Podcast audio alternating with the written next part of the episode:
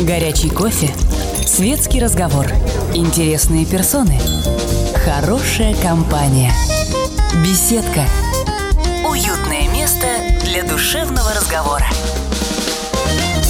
Историк моды и эксперт в вопросах стиля Александр Васильев накануне Нового года поделился с читательницами комсомолки трендами и модными лайфхаками. Что же нам делать в период кризиса? Как одеться и сэкономить в Новый год? У Мэтра есть ответ на этот вопрос. Заглянуть в бабушкин гардероб, свой шкаф или секонд-хенды. Ведь сейчас даже новые вещи в магазинах продаются уже потертыми. Так зачем переплачивать? Понимаете, сейчас мода на винтаж. Воронеж переполнен, я всегда это говорил, секонд-хендами. Ну, отправляйтесь вы туда. Тем более, что сейчас в моде блестки, золотые, серебряные. Я уверен, что женщины, если чуть-чуть поищут, либо у себя в шкафу, либо в винтажном магазине они могут найти что-то. Потому что вся мода сегодня очень в стиле обшарпе. И вещи все выглядят априори старыми.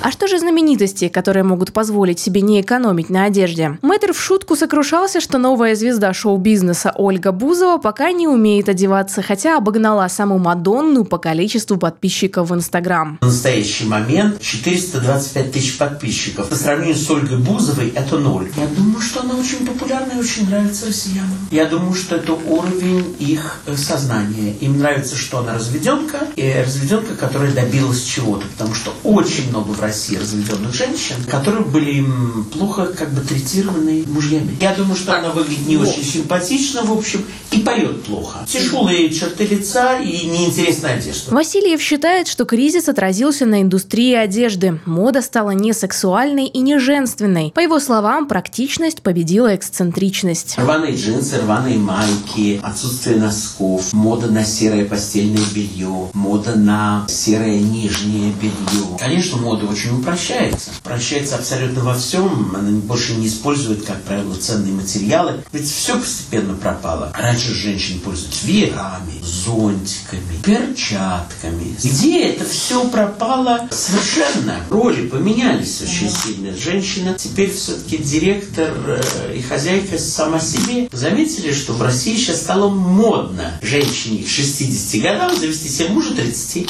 Женщины это не скрывают, им кажется, что это нормальное дело. Раньше такое тоже встречалось, но тайно. А сейчас официально, да, вот мой молодой муж. Боря, покажись, какой ты у меня красивый. Историк уверен, что главным трендом стала исламизация моды, элементы которой мы видим ежедневно.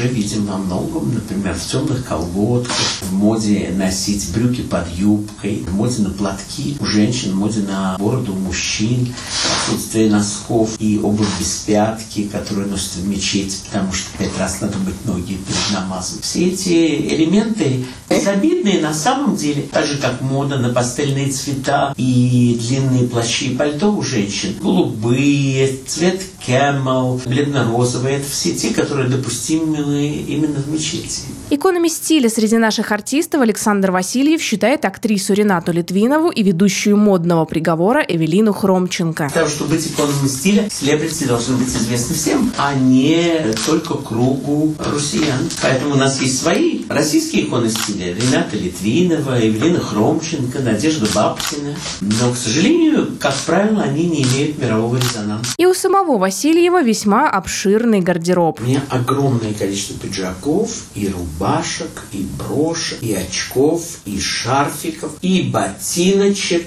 и штанишек, и всего этого очень много. И это одна из причин, почему на телевидении им очень нравится со мной работать. Потому что я работаю со своим гардеробом. По словам эксперта, вести модный приговор ему пока не надоело. В ближайшие пять лет Александр Васильев планирует радовать своих поклонниц с экранов телевизоров. Пока я хорошо говорю, пока у меня острый ум, и я все-таки не старый человек, у меня достаточно энергии, мы тоже своего рода рабы своей профессии.